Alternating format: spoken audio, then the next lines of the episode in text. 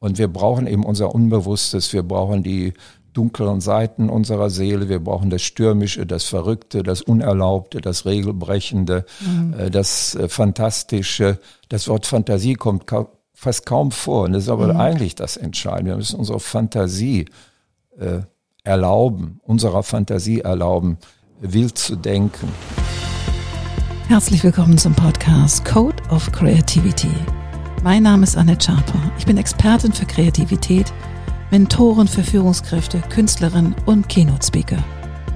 Dieser Podcast soll dich inspirieren, dir Mut machen und dir Freude bringen, damit du dein angeborenes kreatives Potenzial voll ausschöpfen kannst.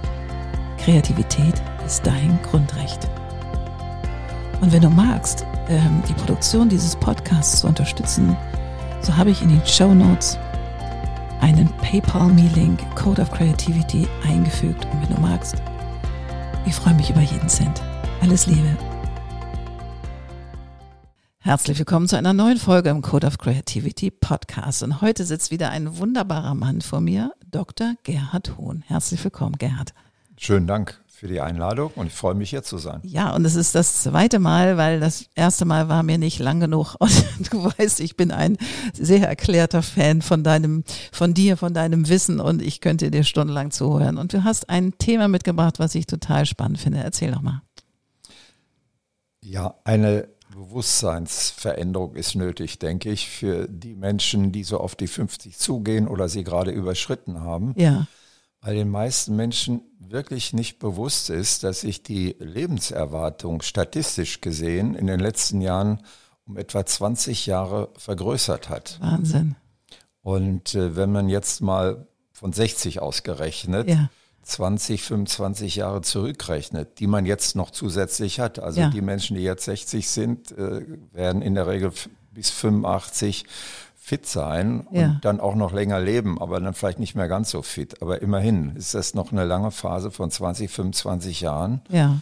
die vor einem steht. Und wenn man die mal zurückrechnet, von 60 zurück, kommt man auf das Jahr 35. Mhm. Und wenn man überlegt, was man so zwischen 35 und 60 alles auf die Beine gestellt hat oder, oder auch nicht, ja. Äh, dann ist das genau die Spanne, die nochmal vor einem liegt. Ja. Und die will natürlich gestaltet sein. Ja. Und äh, nicht nur, in, indem man also die Beine auf die Couch legt und ins Fernsehen guckt.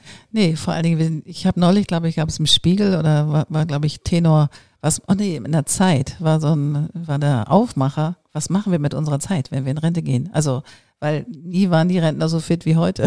Ja. ja. Fand ich einen interessanten Artikel, weil ich habe mir darüber noch nicht wirklich Gedanken gemacht, aber das stimmt. Alle, die jetzt so in Ruhestand gehen, ja, die sind noch voll in Saft und Kraft eigentlich. Ja, und der Mensch braucht Sinn. Mhm. Also das ist eine der wichtigeren Erkenntnisse aus den 50er, 60er Jahren mhm. von dem äh, Viktor Frankl, der eben untersucht hat, warum Menschen ihres Lebens überdrüssig werden und mhm. warum manche Menschen ihr Leben lieben und hat eben herausgefunden, dass Menschen Sinn brauchen, dass mhm. das eine der wesentlichen Antriebskräfte ist. Mhm. Und viele Menschen finden ja Sinn in der Arbeit, mhm. was nicht unbedingt notwendig ist, aber es ist eine der wesentlichen Möglichkeiten unserer mhm. Gesellschaft. Und wenn die Arbeit wegfällt, fällt der Sinn weg. Mhm. Und insofern gibt es ja diese ziemlich erschreckende statistische Größe. Äh, alle Lebensversicherungsgesellschaften rechnen damit, die Rentenversicherung rechnet damit, dass ungefähr 18 Monate nach Eintritt in den Ruhestand die Sterbenskurve signifikant nach oben schnellt. Im Ernst? Das wusste ich gar nicht. Ja, das, das spricht man sogar fachmännisch vom Pensionärstod. Oh mein Gott. Das ist auch schon genauer untersucht worden. Und es ist eben tatsächlich, wenn man jetzt tiefer untersucht, äh, die Sinnfrage. Wenn man das mhm. oberflächlich untersucht, was aber auch nicht unwichtig ist, sind es eben Fragen von Ernährung, Mhm. Man, man, isst mehr, man verwöhnt sich mehr, man trinkt vielleicht auch mehr Alkohol, mhm. äh, man raucht vielleicht sogar mehr, man bewegt sich weniger. Also es kommen physische mhm. äh, Aspekte hinzu. Aber diese Ersatzbefriedigung, will ich das mal nennen, mit mehr Essen, Trinken, mhm. Rauchen und dergleichen Alkohol, die kommen eben zustande, weil man nicht mehr für sich selbst eine Wichtigkeit spürt. Mhm. Interessant. Interessant. Nun bist du ja auch nicht mehr 15, sondern ja auch eigentlich in einem Alter, wo du auch sagen könntest, so, hab genug gemacht in meinem Leben, aber du bist ja ein, wie schaffst du Sinn in deinem Leben? Sorry, das, das lag sozusagen auf dem Tisch, die Frage. Ja. ja, ich kann ja auch verraten, dass ich 77 Ja. bin, also gehe Ja. munter auf die 80 zu.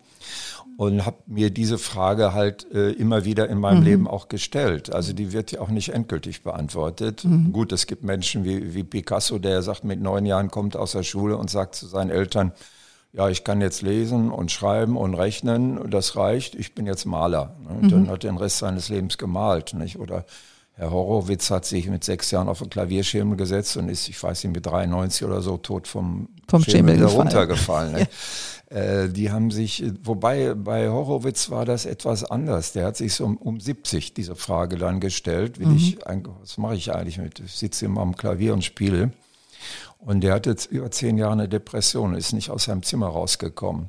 Wow, Und nun war er aber mit der Tochter von Toscanini verbandelt. verheiratet. Und äh, Toscanini war ja nicht so für seine Milde äh, berühmt geworden, sondern eher für seine Strenge. Und die hat seine Tochter offensichtlich geerbt. Und die hat dann dafür gesorgt, dass Herr Horowitz äh, zehn Jahre später also nochmal wieder äh, aus seinem Zimmer raus ans Klavier ging. Da gibt es einen ganz lustigen Film, wo sie das dann erzählt auch. Ja. Äh, wie er dann zum, zum ersten Mal in New York wieder äh, ein Konzert gab. Eine Riesenschlange. Die Leute haben übernachtet, um Karten zu bekommen. Sie ist an der Schlange vorbei. Da hat ein junger Mann sie festgehalten und gesagt, Sie wollen sich doch wohl ja nicht vordrängen. Ich habe hier schon zwölf Stunden gewartet. Und dann hat sie ihn angepackt und hat gesagt, junger Mann, ich gehe jetzt vorbei. Ich habe zwölf Jahre auf diesen Moment gewartet. Was für eine schöne Ja, Geschichte. Dann hat er noch zehn Jahre, zwölf Jahre noch weiter gespielt und eigentlich einige seiner besten Einspielungen auch äh, Ja. uns über, überlassen, also woran Ja. wir uns freuen können. Aber diese einseitige Sinnfindung, äh, die fehlt bei fast allen Menschen in unserer Gesellschaft. Man muss mehrfach in seinem Leben überlegen, äh, was ist eigentlich das, was wirklich wichtig ist für mich, was mir am Herzen liegt. Und oft ist man ja auch gezwungen, bestimmte Dinge zu machen oder denkt, man ist gezwungen, bestimmte Dinge zu machen, um die Familie zu ernähren, ein Haus äh, zu finanzieren und dergleichen. Und dann hat man aber auf einmal, wenn man da nicht mehr arbeiten muss, die Möglichkeit, das für sich selbst mal rauszufinden. Was ist eigentlich das, was mir am Herzen liegt? Was ist das Wichtigste? Und äh, da, wie du weißt, begleite ich Menschen in, in Veränderungsprozessen. So eine erste Phase kommt so um die 40. Da fragt man sich das schon mal, will ich die nächsten 15 Jahre dasselbe machen wie die letzten 15 Jahre? Aber so mit 55, 60 sollte man sich diese Frage dann auch schon mal stellen, damit man, wenn man dann wirklich in den Ruhestand geht, so mit 60, 63, 65, damit man dann schon erste Antworten hat. Und wenn man schon jetzt in dem Alter ist, sollte man sich um diese Frage kümmern. Weil wenn man das nicht tut, kann der Tod eine eilen, aber auch eine Depression Ja. um die Ecke kommen. Und Depressionen sind nicht nur für Menschen, die irgendwie gerade strugglen und gerade 45, 40, 30 sind, sondern ich habe jetzt gerade in meinem Be Bekanntenkreis tatsächlich weitaus ältere Menschen, zum Teil auch über 80, die durch irgendein besonderes Ereignis, was gar nicht primär mit ihnen selber zu tun hat, ähm, so geschockt sind, dass die wirklich so wegrutschen Ja. und wirklich nicht mehr ansprechbar sind und wirklich therapeutische Hilfe brauchen, weil sie einfach weggeschmiert sind Ja, ja. sozusagen. Das hätte ich nie gedacht. Das ist, also ich dachte mal, man wird altersweise, alters, ähm, keine Ahnung, reflektiert anders und guckt auf sein Leben zurück und ist hauptsächlich dankbar, wenn es gut gelaufen ist oder ja und und hat da so eine Ruhe. Aber dem ist nicht so, was ich gerade erfahre. Das ist eigentlich genau das Gegenteil. ja. Dass sie nochmal so richtig wild werden. Mein Bruder, der Mediziner ist, hat mal zusammen mit der Universität in Palma, in Mallorca, Menschen untersucht, die äh, im, in Ruhestand gegangen sind und glaubten, auf Mallorca äh, ist jetzt alles wunderbar und großartig und die äh, neigen dann dazu, dem Alkohol zu verfallen. Das ist ein großes Problem, ein soziales Problem. Nicht nur Deutsche betreffen, auch Engländer, Schweden, die eben in Mallorca da ihr, ihr Häuschen noch äh, für, als Altersruhesitz äh, sich auserkoren haben und die nichts mit sich anzufangen wissen. Also ein ma- massives Problem und Hans-Joachim Fuchsberger, äh, früherer Fernsehmoderator und Filmschauspieler, sehr bekannt, der hat mal ein Buch geschrieben, Altern ist nichts für Feiglinge. Also man muss sich zusammenraffen und Mut entwickeln, denn gerade die, äh, die Konfrontation mit der Sinnfrage äh, öffnet manchmal erstmal ein schwarzes Loch, also eine, eine Ratlosigkeit, eine, eine, eine Grübelei. Und andererseits, wenn man sich mit dem konfrontiert und dann ernsthaft guckt, was ist eigentlich wichtig, findet man auch Antworten. Mhm. Und Viktor Frankl hat das ja dann, ich verkürze das jetzt sehr holzschnittartig und dann ist es schon fast verkehrt, aber ich will das jetzt auch nicht zu lange ausführen. Äh, der hat gesagt, in seiner Beobachtung sind Menschen, er hat sich ja mit Suizidgefährdeten mhm. oder Menschen, die Suizidversuche überlebt haben, sehr gründlich beschäftigt und hat gesagt, Menschen, die ihr Leben als sinnlos empfinden, haben aus irgendwelchen Gründen keinen Zugang dazu, Werte zu verwirklichen. Mhm. Und Menschen, die Werte verwirklichen, die empfinden ihr Leben als sinnvoll. Die stellen sich gar nicht diese Frage. Mhm. Insofern ist der entscheidende Punkt, herauszufinden, was sind Werte, die ich eben so in der zweiten Hälfte meines Lebens verwirklichen kann, die ich leben möchte. Mhm. Und diese, äh, diese konkretere Suche nach Werten, die man verwirklichen kann, das ist etwas, was jeder kann. Mhm. Da gibt es dann auch natürlich äh, professionelle Begleitungsmöglichkeiten, da gibt es aber auch viele Bücher. Mhm. Äh, aber man sollte sich für sich selbst den eigenen Weg herausfinden, wie man diese Frage beantwortet. Das können auch Gespräche sein mit Menschen, die in einer ähnlichen Phase sind und die eben aktiv sind, die etwas gefunden haben, mhm. die, mit denen man sich austauschen kann. Mhm.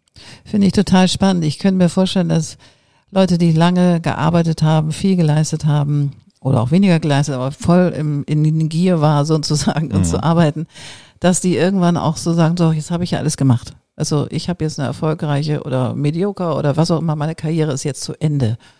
Und jetzt ist auch auch gut. Ja. Aber dass es jetzt auch gut noch 25 Jahre gut weitergehen soll mit der freien Zeit oder der Beschäftigung, dass das auch ein Hinwenden braucht. So, bei meinem Vater ist ein Beispiel, der ist in Ruhestand gegangen ist dann nochmal zurückgepfiffen worden und hat sich selber zurückgepfiffen, als die Mauer wieder aufging, mhm. weil er das so aufregend fand äh, und ist dann nochmal voll in den Sattel gegangen und hat da richtig ähm, Außendienst gemacht und ist durch die ganzen Dörfer. Mein Vater war im Glück. Also erstens, weil die Mauer aufgegangen ist sowieso. Ja. Aber dass er nochmal so richtig jetzt nochmal so, so die Groundarbeit machen konnte, so richtig, wie er das ja. früher gemacht hat, als ja. er junger Mann war. Und dann war irgendwann trotzdem Schluss, also irgendwann war dann Feierabend und ist dann auch sofort krank geworden. Ja. Und es geht natürlich nicht nur darum, also nochmal wieder zu ackern. Das ist mhm. eine der Möglichkeiten. Mhm.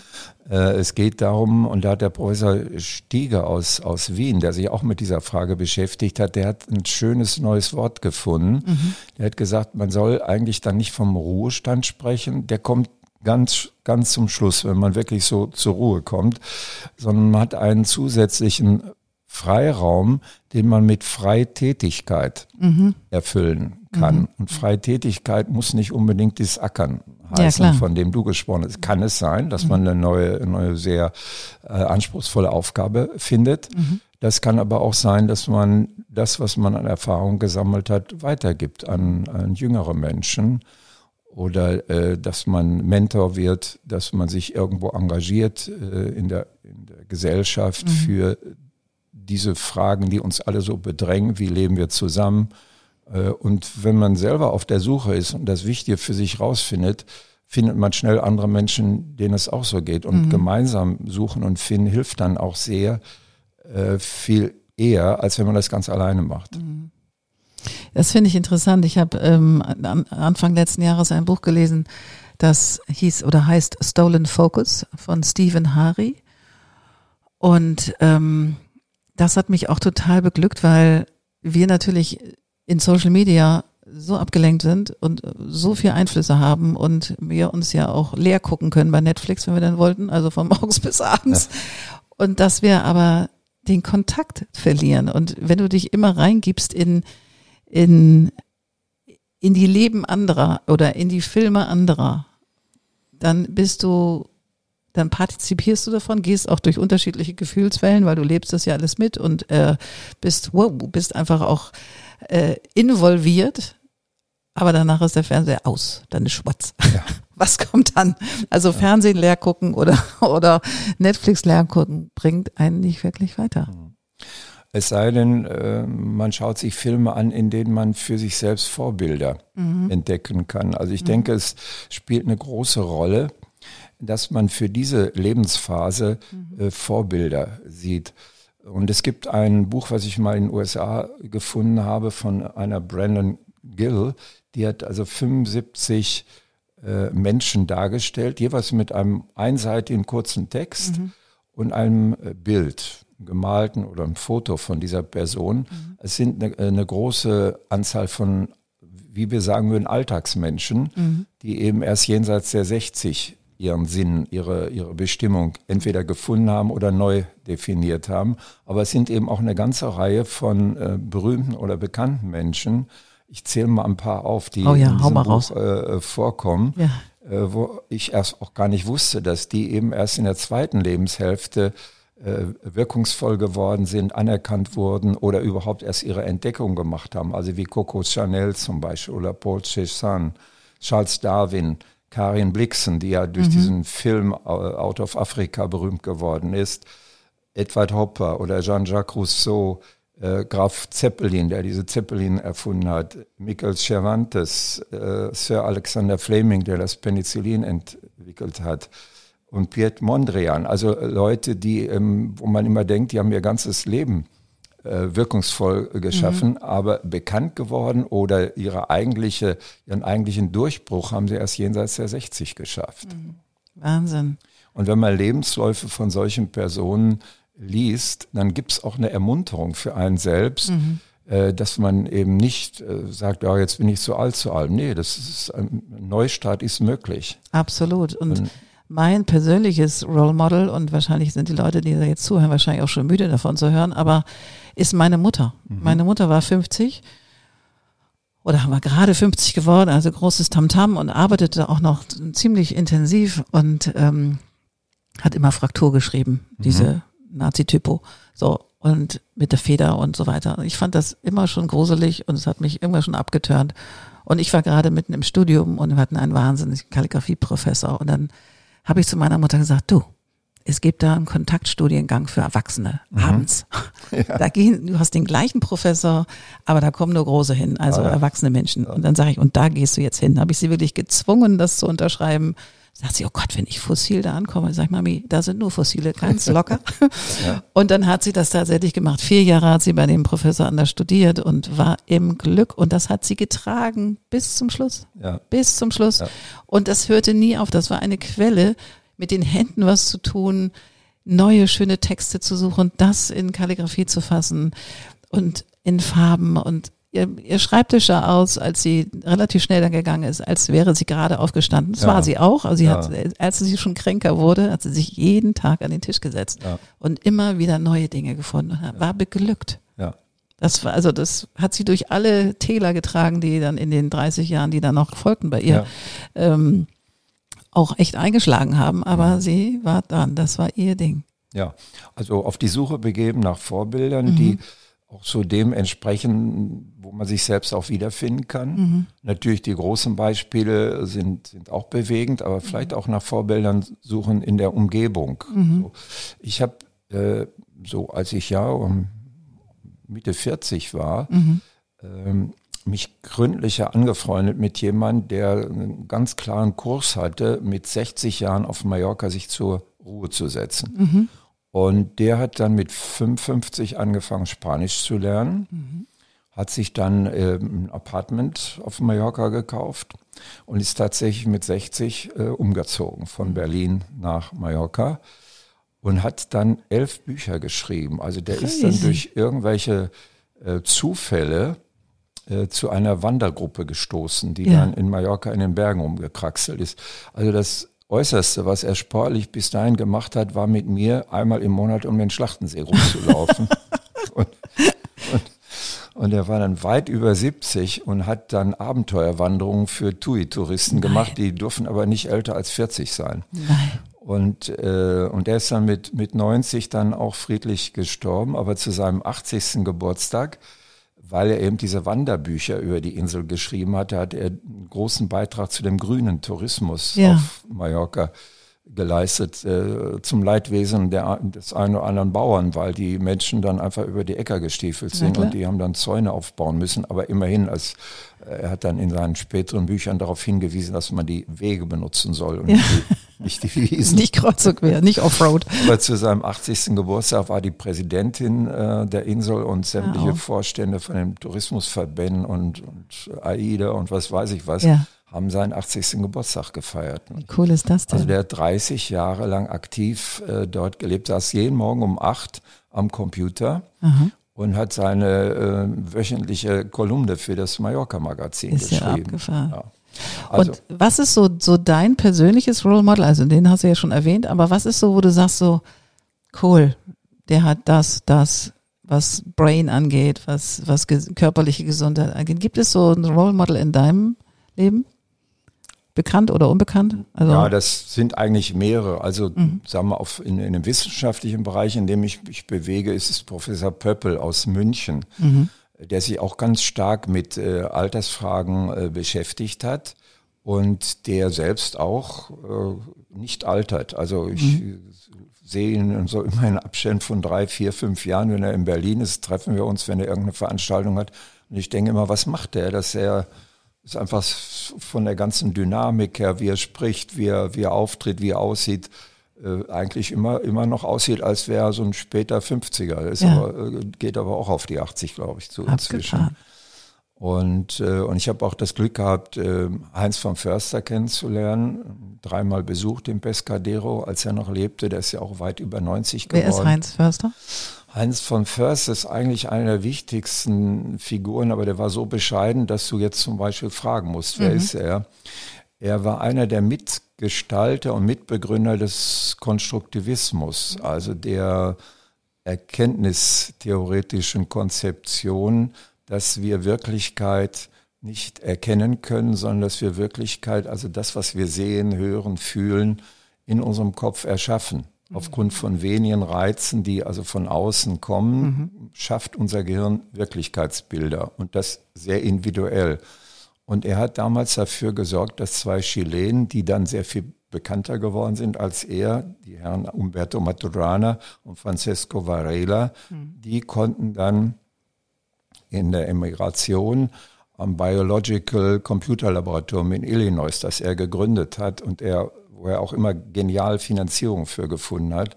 Und da konnten die beiden ihre Forschung machen. Die mhm. haben also zum Beispiel über das Farbensehen des Menschen äh, geforscht und, äh, und haben dann andere Geister, wie zum Beispiel Paul Watzlawick dazu bewegt, Bücher zu schreiben, wie wirklich ist die Wirklichkeit. Mhm. Also da äh, ganz viel von dem, was heute psychotherapeutisch in der, in der modernen Psychotherapie gemacht wird, beruht auf diesen Erkenntnissen äh, die Maturana Varela mhm. äh, in die Welt gebracht haben, die sich ihrerseits wieder auf Bezen berufen können, den wiederum Heinz von Förster sehr gut kannte. Also da gibt da gibt's eine Wurzel eben äh, von dem eigentlich aus Wien stammenden Heinz von Förster, der ist dann äh, Ende der 70er Jahre, 47 oder 48, in, den, in die USA ausgewandert mhm. und hat dort, er ist an sich Physiker und Mathematiker gewesen, hat dort eine Karriere gemacht, die bis hin dann in die Bewusstseinsforschung ging und die Gehirnforschung ging. Abgefahren. Ja.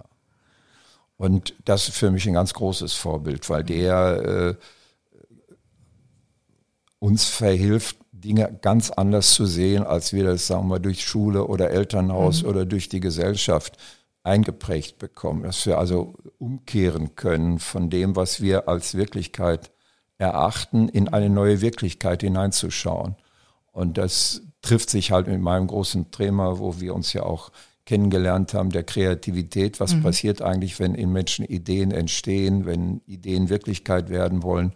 Da ist er einer derjenigen, der wirklich am weitesten gekommen ist nach meiner äh, Auffassung und nach meiner Erkenntnis im Verständnis dessen, was da passiert. Mhm. Ganz genau wissen wir es ja nicht, vielleicht muss das auch immer ein Geheimnis bleiben. Äh, Menschen wie Schiller haben das ja auch nicht Kreativität genannt, sondern äh, Schöpfungswerk der Seele. Ach, herrlich. Der Begriff Kreativität ist erst durch Guilford, durch die Forschung so 1950 überhaupt in die Welt gekommen. Und, äh, und durch dieses, ja, sagen wir, durch diesen technischen Begriff Kreativität ist eigentlich der Zauber und die Mehrdimensionalität, die in diesem äh, Prozess, dass Menschen auf Ideen kommen, äh, der ist dadurch ein, ein, Stück weit eingeschränkt und verloren gegangen. Ja, aber wenn du es ins Lateinische übersetzt, creare heißt ja gestalten, schöpfen, also da ist es ja wieder. Also es, ja. ja. Abgefahren. Ich, du ähm, erweist mir ja die Ehre, dass du das Vorwort für mein Buch schreibst und ähm, wir werden das jetzt das Vorwort jetzt nicht vorlesen, aber du schreibst als eine These, das Problem ist, dass wir nicht dass das ist, dass wir nicht Kreativ Kreativität brauchen, sondern es gibt schon zu viel Kreativität. Sag mal, was, was meinst du damit? Ja, da bin ich auch äh, vor ein paar Jahren erst drauf gestoßen. Ja. Ähm, und zwar habe ich da äh, Weihnachten vor mir gehabt mhm. und hatte mir vorgenommen, ich nehme nichts zu lesen mit äh, in meine Wohnung. Ich gönne mir mal richtig eine Pause. Und als ich dann im Büro alles aufgeräumt hatte, konnte ich dann doch äh, irgendwie nicht zumindest ein Buch nach Hause gehen. ich wollte gerade sagen, das ist ja wie eine Fastenkur. Das war, war eine beabsichtigte Fastenkur, ja. Und dann bin ich an meinem Bücherschrank entlang gegangen und sah dann ein Buch äh, mit dem Titel Creativity in Business. Ja. Und dachte, was ist das denn? Dann habe ich das so aus dem Bücherschrank rausgezogen, wie ich das irgendwann 1998, 99 eingestellt habe. Also ja. ich kaufe oft Bücher, wo ich denke, lese ich später mal. Ja. Und dann stehen die also im Bücherschrank. Und ja. dann habe ich das also über Weihnachten mir vorgenommen. Und äh, dieses Buch ist geschrieben worden von demjenigen, der äh, über zehn Jahre lang, ich glaube es waren insgesamt sogar fast 20 Jahre lang, an der Stanford-Universität eine Klasse für Kreativität äh, abgehalten hat. Ja. Und da haben so Leute die damals nicht bekannt waren, die inzwischen bekannt geworden sind, wie Steve Jobs oder Aha. Nolan Bushnell, der Gründer von Atari, oder Tom Peters, der das Buch dann geschrieben hat, äh, On Search for Excellence, auf der Suche nach Spitzenleistung. Und so lauter Größen, die im Wesentlichen verantwortlich sind für diesen Innovationsschub, den es eben in den 90er Jahren, 80er, 90er Jahren in Silicon Valley gegeben hat ja. und aber auch in Texas und an der, an der, an der Ostküste. Und äh, und der hat damals in seinem Vorwort geschrieben, dass so in den 70er, 80er Jahren äh, die amerikanische Wirtschaft enorme Schwierigkeiten hatte. Mhm. Die Japaner waren mit ihren billigeren und besseren und weniger spritverbrauchenden Autos in den Markt eingebrochen. Das hat dann zu einer großen Krise geführt. Der Ölpreisschock 1973 kam hinzu.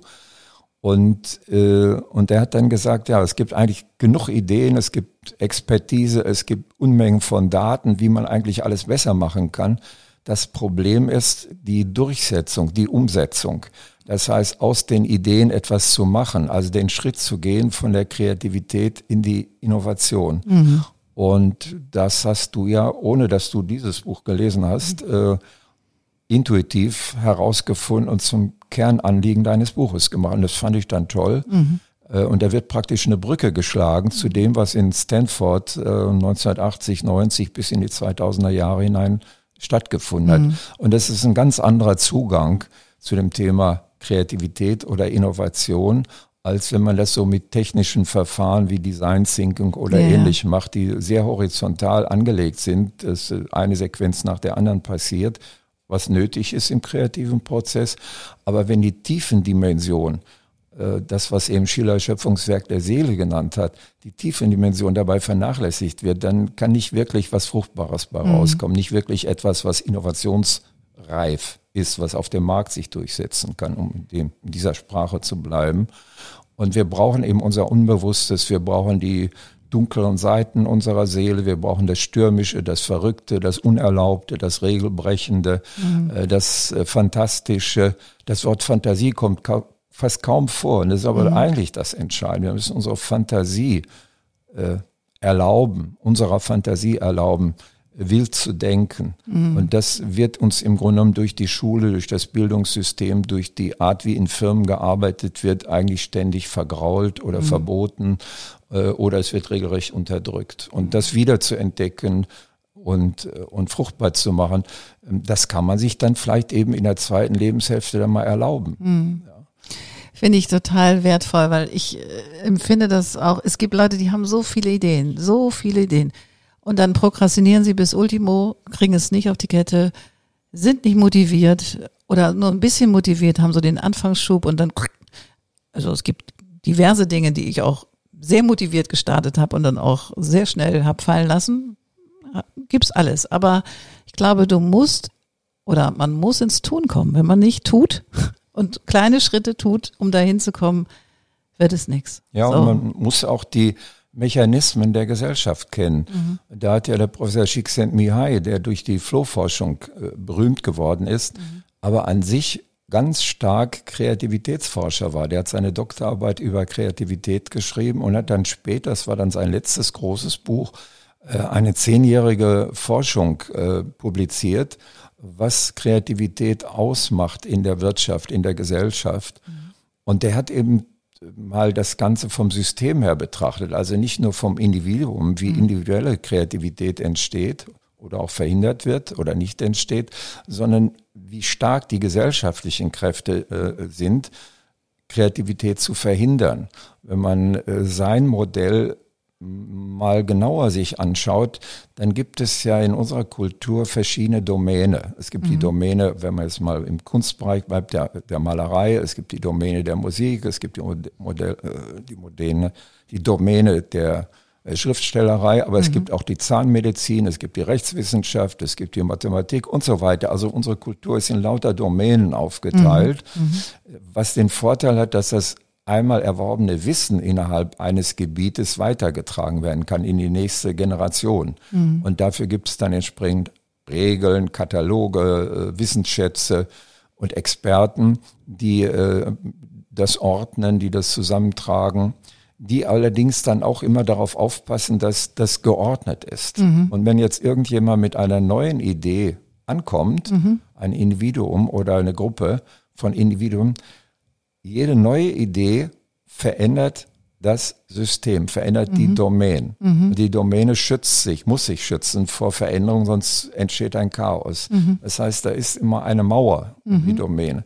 Und es gibt einige, die ganz viel Kraft und Courage haben, diese Mauer zu durchbrechen. Mhm. Das sind aber seltene Ausnahmen.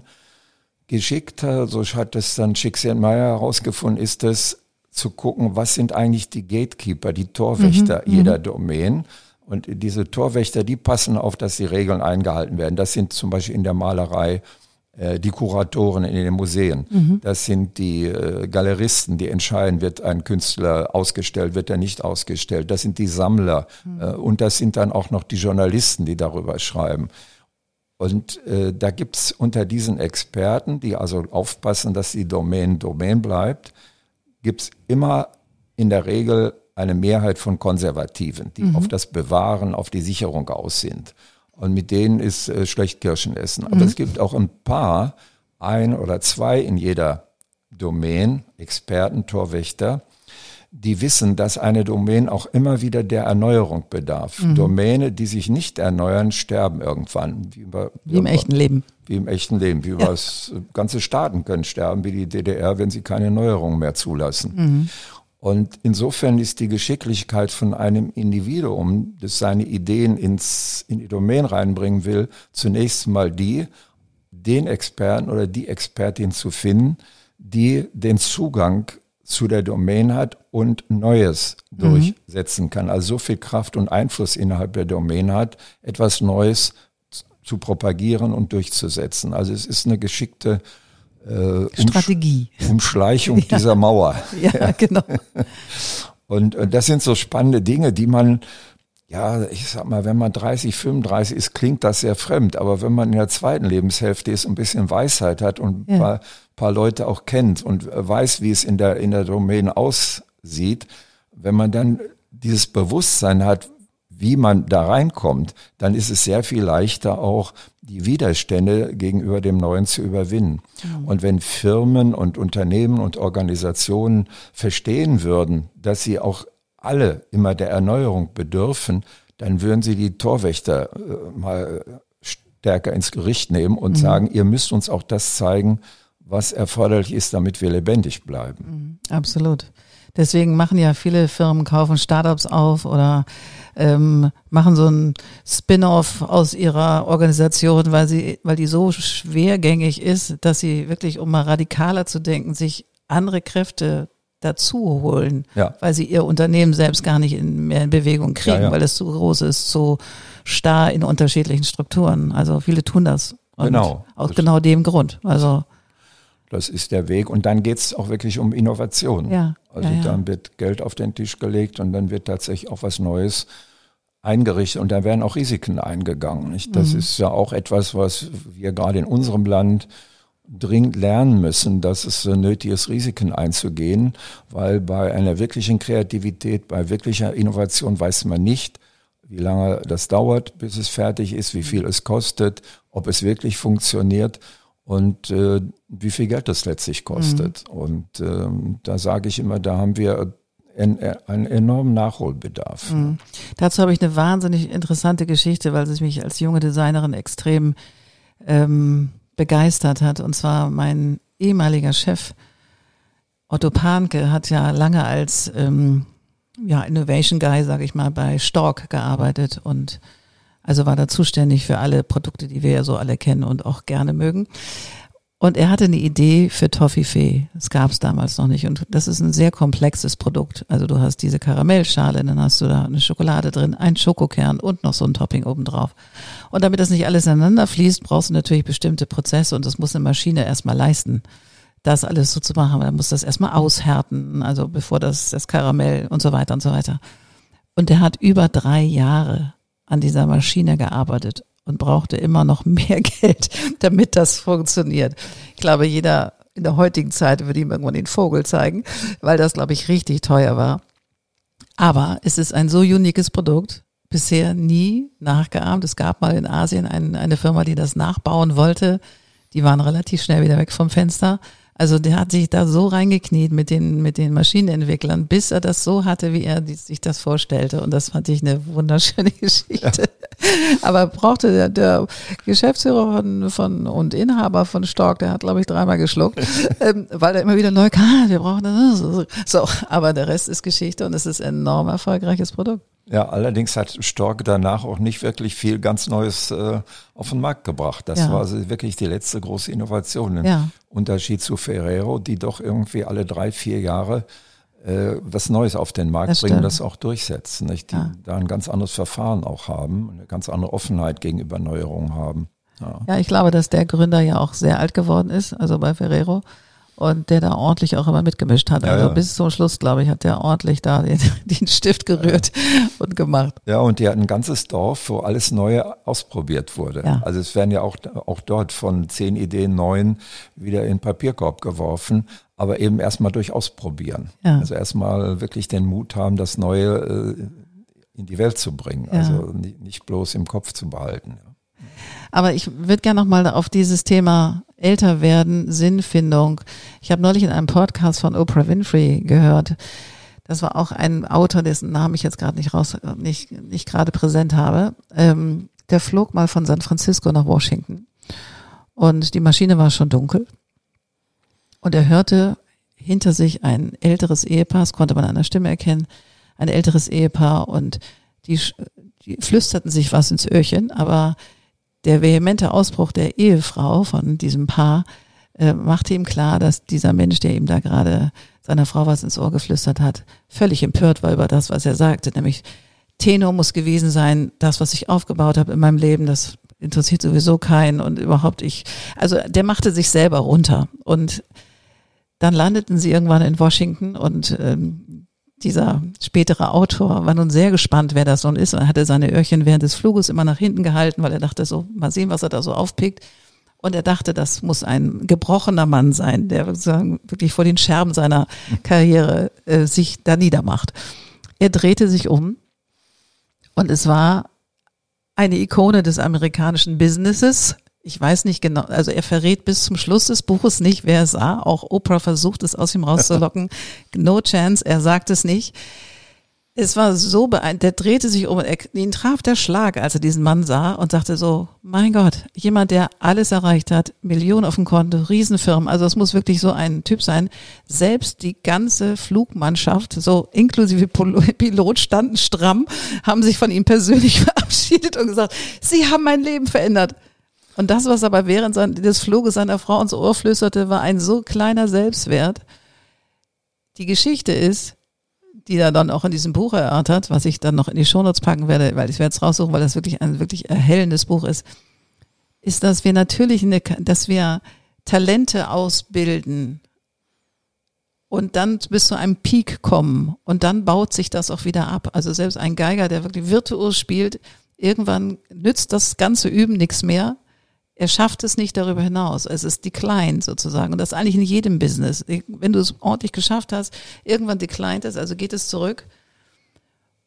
Und dann findet man Ersatzbefriedigung und macht andere Dinge und, und wird dann vielleicht Lehrer oder Mentor oder und so weiter. Und dass man diesen Bruch, der dann passiert, weil die Leistungsfähigkeit einfach abnimmt, so um so Perfektion zu erreichen, zu erkennen, was mache ich dann? Also wenn die Attention weg ist, wenn ich keine Beachtung mehr finde, wie finde ich dann wieder einen Sinn und brech nicht ab, weil die Aufmerksamkeit plötzlich weg von mir ist oder ich nicht mehr CEO von XYZ bin, und dann geht es darum, eigentlich zu finden, okay, danach kann ich aber das, was ich gelernt habe, weitergeben an Leute, für die es relevant ist, an jüngere Leute. Und er sagte, er wäre auch ganz oft eingeladen worden in Silicon Valley zu einem Startup.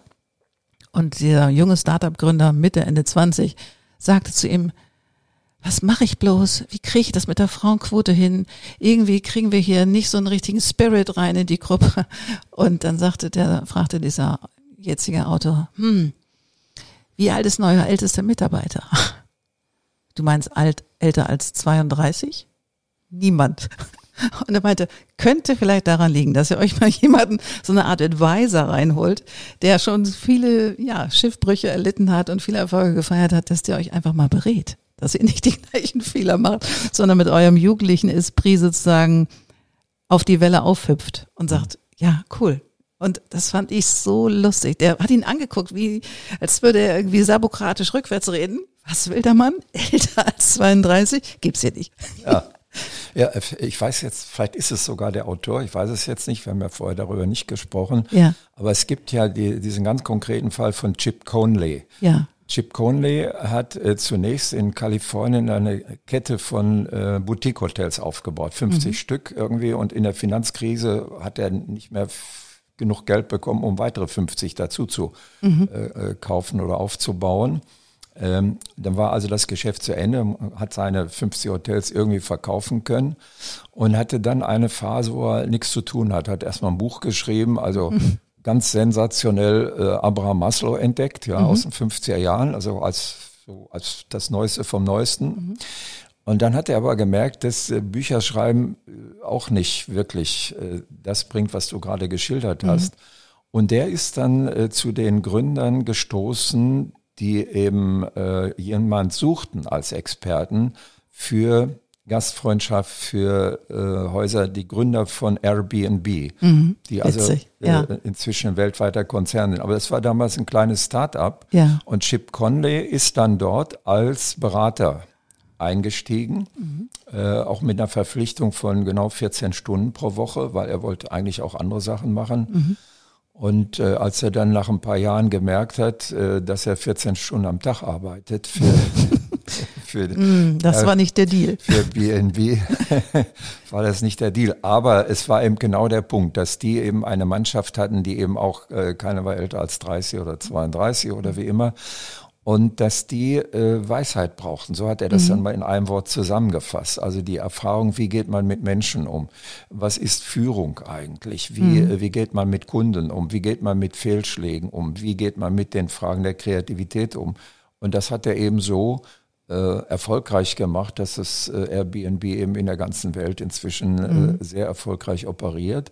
Er hat sich dann dort rausgeklingt, hat noch immer einen beratenden Kontakt dazu, aber er hat dann eine Modern Elder Academy gegründet in Sensationell. Ich habe das mal gegoogelt, ja. Und hat dort in einem, einen einwöchigen Lehrgang gemacht, äh, genau für diese Situation, dass man mhm. eben wirklich mal sich eine Woche zurückzieht an einem wunderschönen Ort in, in nördlichem Mexiko auf einer Halbinsel.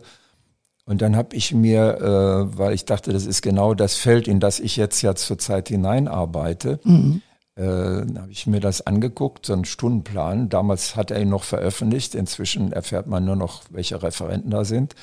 Und dieser Stundenplan entsprach lustigerweise ziemlich exakt dem, was wir so Mitte der 90er Jahre äh, mit Studenten in Mallorca gemacht haben. Eine Woche im Kloster, mhm. morgens erstmal Meditation, dann drei Stunden Input. Wir hatten 15 verschiedene äh, Trainer, Coaches, Experten. Dann gab es eine große Mittagspause, sodass man das auch wieder nicht nur das verdauen Mittagessen kann. verdauen konnte, ja. sondern auch den Inhalt vom Morgen. Und dann gab es nachmittags nochmal drei Stunden. Mhm. Und das hatte einen enormen Effekt bei den äh, Teilnehmenden. Äh, passiert immer wieder mal, dass ich über den Markischen Markt laufe und plötzlich umarmt werde von irgendeinem wildfreien Menschen und ja, damals Mallorca, es hat mein Leben verändert. Ja, wow. man, man kann wirklich in einer Woche äh, können Menschen, wir haben das ja nicht gemacht, mhm. das haben ja die Teilnehmenden an diesem Workshop gemacht. Man kann in einer Woche äh, wirklich sein Leben verändern. Und mhm. als ich dann das bei Chip Conley wiederfand, dachte ich, ja, das ist vielleicht etwas, was man eben so um die 50, 60 mal machen sollte. Mal mhm. eine Woche mit Menschen, die auch entsprechend Erfahrung haben, die mhm. Know-how haben in, über solche Veränderungsprozesse, dass man auch wirklich etwas herausfindet, was einen bewegt, was, mhm. was äh, tragend ist. Und das, was du am Anfang als Bild geschildert hast, das ist ein Mythos. Das mhm. ist auch nur ein, ein Vorstellungsbild, was aber sehr einschränkend und behindert ist, nämlich, dass wir sozusagen so ein, so Gipfel hinaufsteigen und mhm. dass es dann nur noch absteigend ist. Da gibt es auch Bilder, äh, wo, wo man dann also die Menschen sieht, so als kleines Baby und dann äh, als, als junge Menschen, dann äh, als Studenten, dann irgendwo in der Arbeit und dann irgendwie so um 50 geht die Kurve dann runter und die Leute werden klapprig, haben dann irgendwie einen Stock an der Hand und sitzen irgendwann im Rollstuhl. Das ist ein, ein Bild, was sehr verstörend ist und mhm. was nicht stimmt. Was auch Angst macht. Und da hat äh, Professor Esch, Tobias mhm. Esch, der sich sehr gründlich mit diesen Fragen beschäftigt hat, der pendelt so als Wissenschaftler zwischen Harvard und der Universität Wittenherdecke. Mhm. Der hat äh, genau das Gegenbild entworfen. Der hat die U-Kurve äh, gezeigt und zwar auf Basis einer Untersuchung, die über Jahrzehnte in den USA durchgeführt worden ist mit drei Millionen Krankenschwestern. Mhm. Und äh, dann ist das hinterher mit kleineren Gruppen dann auch in, über kürzere Zeiträume untersucht worden. Und er hat auch in Deutschland mit 3000 Leuten Untersuchungen gemacht. Natürlich, wenn wir geboren werden, dann war erstmal alles richtig gut. Das Wohlbefinden war perfekt. Wir waren im Mutterleib bestens versorgt. Und dann geht's aber los. Ja, dann wird's auf einmal hell und dann muss man sehen, dass durch Schreien oder durch freundlich sein, dass man was zu futtern kriegt, dass man an die Brust der Mutter rankommt, dann kommt man in die Schule. Es wird alles immer schlimmer. Dann muss man irgendwie Abitur machen, dann muss man auch noch irgendwie eine Ausbildung machen. Oder Jura studieren. Einem Unternehmen oder was Blödes mal Jura studieren. Und dann, wenn man das studiert hat, will man es ja dann auch irgendwie nutzen und, und arbeitet dann auch noch jahrelang in dem Beruf, mhm. ja. Und dann irgendwann, also das Wohlbefinden sinkt immer weiter, es ist eben eine U-Kurve und irgendwann um die 50 kippt das und dann mhm. wird das Wohlbefinden wieder besser für diejenigen, die Kinder haben. Die Kinder kommen langsam aus dem Haus. Man hat seine beruflichen Dinge irgendwie auf die Reihe gekriegt oder hat gemerkt, man kriegt sie nicht auf die Reihe. Also jedenfalls ist dann auch Ruhe. Und dann geht das Wohlbefinden wieder hoch. Mhm. Auch wenn dann körperliche Malessen auftauchen und man nicht mehr so schwungvoll ist wie mit, vielleicht mit 30. Aber das Wohlbefinden als solches, und das ist statistisch nachgewiesen, das steigert sich und das mhm. steigert sich immer weiter, wenn man entsprechend natürlich auch vernünftig lebt. Man sollte mhm. schon ein bisschen auf, auf Ernährung und Bewegung achten. Und äh, insofern will ich auch ganz kurz so einen Hinweis geben, es gibt auch immer eine körperliche äh, Komponente. Letztlich entscheidet den Zustand des Alterns unser Gehirn. Mhm. Von dem hängt eigentlich alles ab und wir tun zu wenig äh, dafür, unser Gehirn gut zu ernähren. Also man sollte wirklich darauf achten, dass man entsprechend alle nötigen äh, Mineralstoffe und Vitamine und, und äh, möglicherweise auch Ergänzungsstoffe äh, sich besorgt durch Nahrung oder durch äh, Hinzuschlucken, mhm. die das Gehirn braucht, um diese ganzen Transmitterprozesse, die sehr, sehr aufwendig sind, äh, bewerkstelligen zu können. Und eine der ganz wesentlichen Mängel, die wir haben in unserer Ernährung, ist das Fehlen an Omega-3-Fettsäuren. Mhm. Das ist also ein ganz entscheidender Punkt für ein gesundes, alterndes Gehirn. Und da sollte man auch dann wirklich auf norwegisches, richtig gutes, äh, gereinigtes Fischöl zurückgreifen. Mhm. Und möglichst auch flüssig und nicht in Kapseln. Mhm. Äh, das ist ein ganz wichtiger Punkt, um sein Gehirn fit zu halten. Mhm. Und das wird von den meisten Leuten, die wissen es gar nicht, was ich am Anfang sagte, es ist mhm. eben auch eine Frage des Bewusstseins, dass man sich mit diesen Fragen beschäftigt. Informationen dazu findet man genug, wenn man im Internet klar. googelt. Aber man muss erstmal das Bewusstsein dafür entwickeln, dass man sich da kümmern muss. Mhm. Also nicht nur um die Sinnfrage, sondern auch um die körperliche Bewegung, um die Ernährung und dann eben vor allen Dingen als ganz wichtige Substanz um das Omega-3-Öl. Mhm. Und man kann gar nicht so viel Fisch essen, wie man Nein. eigentlich braucht, um die nötige Mindestversorgung mhm. zu haben. Stimmt. Ja, es ist nochmal ein guter Appell an mich selber gerade. Ich mache mal kurz ein kleine, kleine Zeitnotiz für mich. Da geht auch noch was.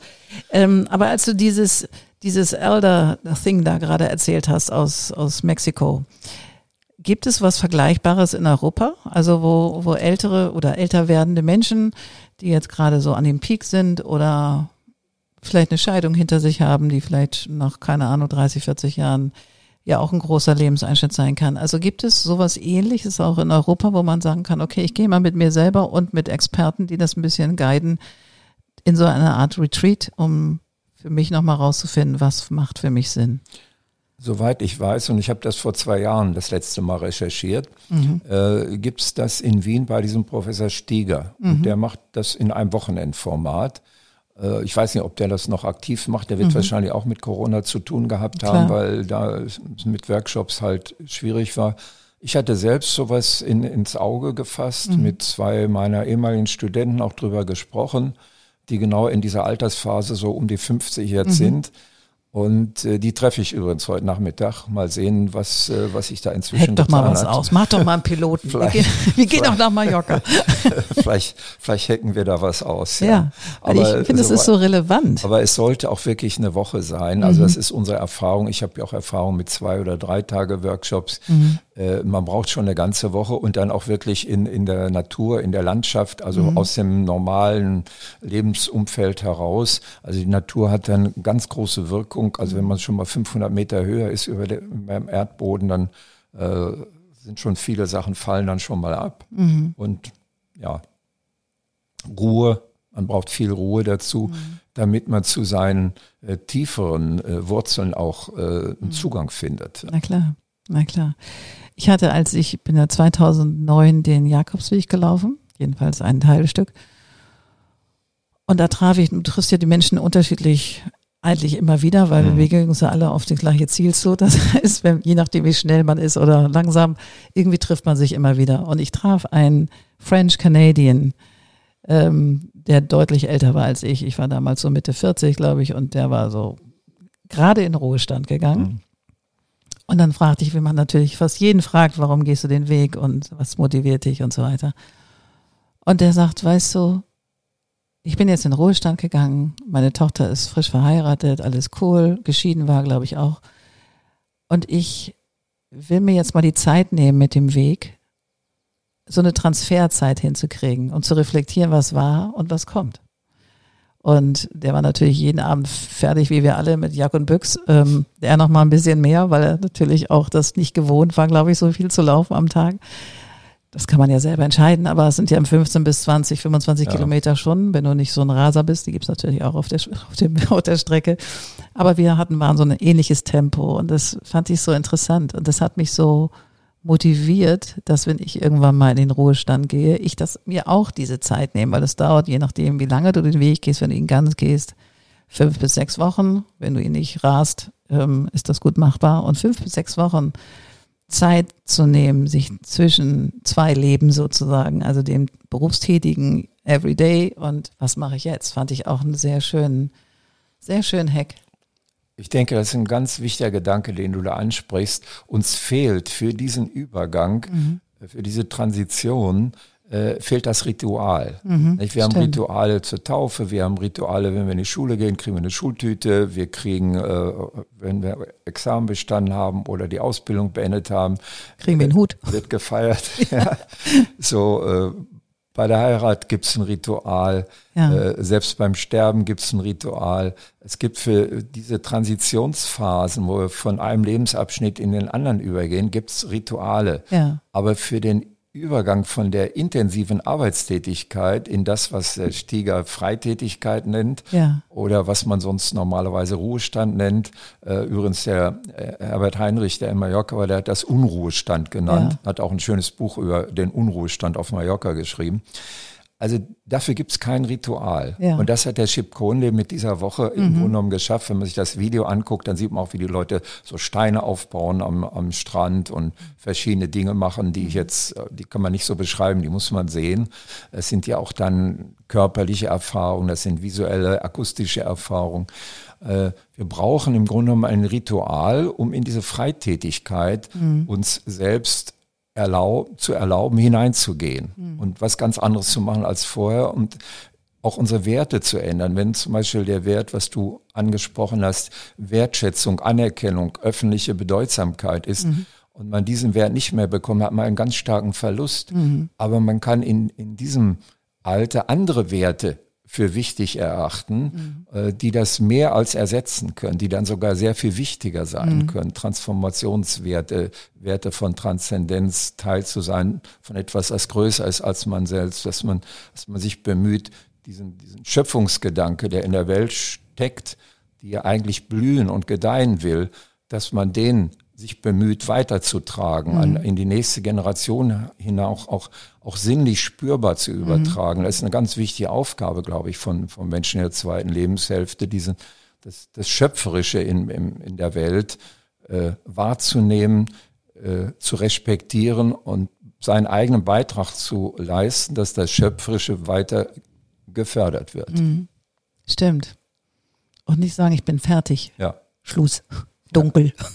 Aus. Das soll irgendwo anders her bestimmt werden. Ja, Genau. Ja, aber äh, ich meine, du hast ja mit unterschiedlichen älteren und auch jüngeren Menschen zu tun und dieses, es kommt ja immer wieder auf das Wertethema zurück. Ja. So. Und dass sich Werte auch wandeln dürfen. Ja. Oder man sich überhaupt erstmal klar darüber ist, was so seine Hauptwerte sind, was einen so antreibt. Das wird so oft besprochen, wertebasiert und ganz der Geier. Also das wird so oft, kommt das in Publikationen vor, im Gespräch vor. Und jeder denkt, er hat schon, hat das schon mit den Werten, er weiß schon, was Faser ist. Und, aber ich stelle meine Arbeit fest, wenn ich mit Coaches arbeite, dass sie gar nicht wissen, was, was ist ihr Wert im Moment. Vielleicht war der mal anders und sich das selber zu erlauben, das mal zu hinterfragen und überhaupt nochmal zu gucken, sind das noch meine Werte? ja. Oder Also laufe ich da irgendwas hinterher? Werte werden ja nicht vererbt. Nee. Also die, ja, es wird, wird einiges vererbt, aber nicht Werte. Ja. Also die sammeln wir auf unserem Lebensweg ein, von, Ja. von unseren Eltern, Großeltern, Onkeln und Tanten, Freunden, äh, und zwar im positiven wie im negativen Sinne. Manchmal sagen wir, ah, ich will mal so werden wie mein Papa oder wie meine Mama. Oder man sagt auch, nee, das, was meine Mama macht, später gar nicht. Oder was mein Papa macht, später gar nicht, ist auch dann wieder ein Wert. Ja. So. Und dann kommt man in eine Ausbildung rein. Dann hat man vielleicht äh, Vorbilder im Sport oder in den Schauspieler, der einen beeindruckt. Also man sammelt irgendwo Werte ein, unbewusst. Ja. Und das ist dann auf einmal wichtig. Ja. Und das Leben, was wir heute führen, beruht auf einem Wertesystem, das wir vor ungefähr drei Jahren hatten. Ah, guck Es an. dauert immer so zwei, drei Jahre, wenn wir jetzt ein Wertesystem ändern, bis sich das dann tatsächlich in den Alltag realisiert hat. Aber wir können das. Wir können Ja. uns unser Wertesystem anschauen und können sagen, ja, mit dem Wert bin ich bis jetzt gut gefahren, habe ich auch ordentlich was von abgekriegt, brauche ich nicht mehr. Ja. Was könnte jetzt ein Wert sein, in dem ich noch unzufrieden bin, in dem ich noch nicht genügend Erfüllung finde? Und diese, diese Arbeit mit den Werten, die wird oft an dieser Stelle schon beendet. Und da fängt meine Arbeit eigentlich erst an, weil Ja. Ich fordere meine Coaches und Teilnehmerinnen und Teilnehmer der Workshops auf, mal zu überlegen, welchen Bedeutungsgehalt hat der Wert, den sie da, die Frage, die dann, welchen Bedeutungsgehalt diese Werte haben, die sie da aufgeschrieben haben. Und da ist eben was ganz Unterschiedliches dann von Person zu Person, was an Bedeutungsgehalt dann äh, herausgefunden wird. Also Nehmen wir zum Beispiel so einen Wert, den ganz viele Menschen an sehr hoher Stelle in ihrem Wertesystem haben. Die Rangfolge von Werten spielt ja auch eine große Rolle bei unseren Entscheidungen, die wir so treffen. Nehmen wir den Wert Freiheit. Da sagt jemand, ja, Freiheit ist, wenn ich tun und lassen kann, was ich will. Da kommt jemand anders in der Gruppe und sagt, nee, das ist ja eine völlig theoretische Vorstellung von Freiheit, tun lassen können, was ich will. Kann ich nicht viel mit anfangen. Für mich ist Freiheit, wenn ich aus einer Vielzahl von Möglichkeiten mich frei für eine entscheiden kann und das eine dann frei tun kann. Mhm. Und dann können diese beiden Personen sich im Workshop fünf Stunden lang streiten, was Freiheit richtig ist. Mhm. Sie werden kein Ergebnis finden, weil jede Definition ist individuell richtig. Mhm. Und diese individuelle Bedeutungsgehalt Definition zu finden. Das ist die eigentliche Arbeit. Die Werte, das findet man noch relativ schnell raus. Ja. Aber was das im Einzelnen konkret genau. bedeutet, einen Wert erfüllt zu erleben, das mal sich vorzustellen und dann aufzuschreiben, das ist ein ganz großer Schritt, wo es dann auch ins Umsetzen kommt. Wir ganz haben ja genau. ganz am Anfang darüber gesprochen, zu viel Kreativität, zu wenig Umsetzung, zu wenig Innovation. Genauso ist es bei den Werten. Mhm. Ja. Viel Gerede über Werte aber wenn ich in einer Firma bin und sehe dann so die, die Leitbilder und die Werte und frage dann, was die einzelnen Teilnehmenden, was verstehen Sie denn unter diesem Wert? Was ist der Bedeutungsgehalt? Dann kriege ich einfach, wenn ich zwölf Leute da sitzen habe, zwölf Antworten. Na klar, ja. Na klar. Und dann frage ich, haben Sie darüber schon mal diskutiert? Haben Sie äh, untereinander schon mal äh, ausdiskutiert, was für diese Firma und für Sie in Ihrer Arbeit dieser Wert bedeutet? Nein. Ja. Also an der Stelle wird die Arbeit einfach nicht gründlich zu Ende gedacht. Und ich glaube, weil wir so schnell und flüchtig sind und sagen, bum, bum, bum, das sind meine Werte, habe ich jetzt Ende Gelände. Aber was das wirklich bedeutet, Umsetzungsfähigkeit zum Beispiel oder Zielstrebigkeit ja. oder keine Ahnung, was heißt das denn? Oder Transparenz. Oder Transparenz, genau. Bei jeder Firma steht oben Transparenz. Auch die Bundesregierung hat Transparenz. Ne? Ja, oder authentisch. Ja. Auch so. schön, gerne genommen. Alles schöne Wörter. Ja. Aber wenn man sie nicht mit Bedeutung füllt, sind sie nichtssagend. Ja. Herrlich. Ach, Gerhard, wie schön. Du musst regelmäßig kommen. Wir machen jetzt, wir machen eine Reihe. Wir machen mit dir eine Reihe. Es war wundervoll, dass du den Weg aus Berlin hierher gekommen hast, ja. gest, gemacht hast, heute, gestern zu meinem Event hier warst und wir jetzt die Chance haben, dich nochmal an die Mikros zu zerren. ich freue ja. mich sehr. Es ist immer ein Wahnsinnsquell an. Ich, ich freue mich auch. Es ist toll, was du da auf die Beine stellst mit deinem äh, Podcast. Äh, als du damit anfingst, denke ich, mein Gott, die Frau hat eigentlich genug zu tun. Das stimmt. Und die sprüht voller Ideen und macht dieses und die macht das dann auch. Also du bist ja ein Beispiel für, für jemand, der es auch macht. Und dann sage ich aber, Podcast, das ist aber ein ganz schöner Aufwand, vor allen Dingen dann auch noch regelmäßig. Und dann gucke ich ja ab und zu mal rein. Ja. Und dann höre ich auch immer zu Ende, weil es ja, ja. immer spannende Gespräche sind. Du, wie findest du eigentlich die Leute, frage ich mich dann. Und, äh, und du findest ja auch im Gespräch dann die richtigen Fragen. Also ich frage, wundere mich ja auch manchmal, was in dem Gespräch aus mir rauskommt. Ja. Das kommt ja durch deine Fragen und nicht, ich gerade darüber nachdenke. Ja, aber ich, ich finde es tatsächlich, für mich ist das immer wie so eine Schatzsuche, jedes Gespräch, weil ich plane das nicht groß vorher und manche Leute kenne ich gar nicht wirklich persönlich, die kommen dann zu mir über eine PR-Agentur oder eine Freundin der Freundin, die hat das erzählt und die ist spannend, musst du dir anhören und dann und für mich ist das wie als würde ich was gestalten oder malen, das Gespräch. Ich habe ein weißes Blatt vor mir und ich liebe es, im Gespräch zu gucken, wer ist dieser Mensch und was bringt er an, als Schatz mit. Und das Oberthema ist natürlich Kreativität und das ist ja so vielfältig und so wundervoll und jeder hat darauf eine andere Sichtweise und ist es anders unterschiedlich und das liebe ich. Und das wird auch unerschöpflich. Also das ist einfach richtig toll. Ich danke dir erstmal, dass du gekommen bist. Es war mir ein Fest. Ich bedanke mich, dass ich hier sein durfte und komme immer wieder gerne nach Hamburg. Ja. Und wenn du das mit den Elderlies machst hier, mit deinen beiden ehemaligen Studenten, die jetzt so weit sind, dann sag mal Bescheid. Dann werde ich das hier mal ein bisschen raustönen. Ja, ich werde das als Impuls heute Nachmittag weitertragen. Finde ich sehr schön. Also vielen Dank. Hab einen guten Weg. Bis bald. Dankeschön. Ciao, Tschüss. ciao. Wunderbar. Das war wieder eine neue Folge vom Code of Creativity Podcast.